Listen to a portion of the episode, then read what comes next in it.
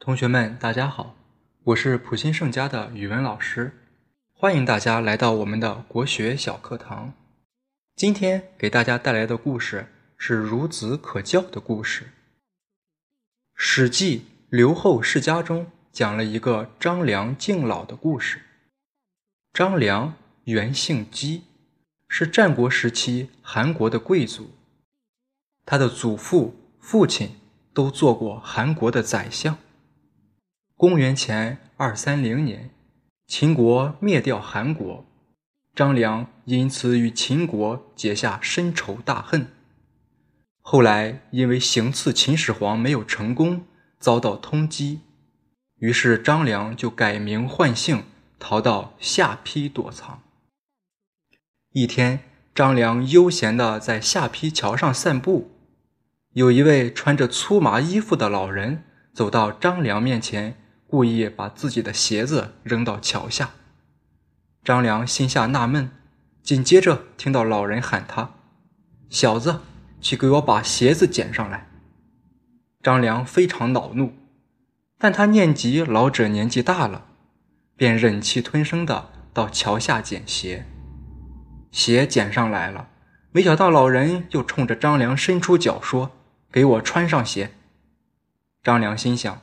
好人做到底，既然已帮他把鞋捡上来了，也就跪着替他穿上了鞋。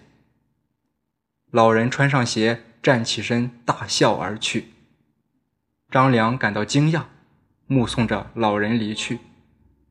老人离开了约一里远，又返回来说：“真是孺子可教啊！五天后天一亮，你在此地等我。”张良心想。这老者必是个奇人，必有来历，于是恭恭敬敬地答应下来。五天后的黎明，张良依约前往，但老人已先等在那里了。他生气地说：“跟老人家有约，却迟到了。五天后同一时间，你再来这里。”又过了五天，公鸡刚啼叫，张良就赶紧穿衣出发。等到桥头一看，老人还是先到了。老者十分气愤，对张：“五天后你再来。”五天后还没到半夜，张良就到桥头等待。不久，老人也来了，见张良早他到达，很高兴，说：“年轻人就该这样。”随即拿出一本书，说。这本书读了就可以做君王的老师，十年后就可以发迹。十三年后，年轻人，你到极北等我，古城山下的黄石就是我。老人没有再说其他话，就离开了。从此以后，张良没有再见过这位老人。等天亮一看，原来老人送的书是《太公兵法》，张良就常常研读它。相传《太公兵法》是姜子牙帮助周武王讨伐商纣后所写的书。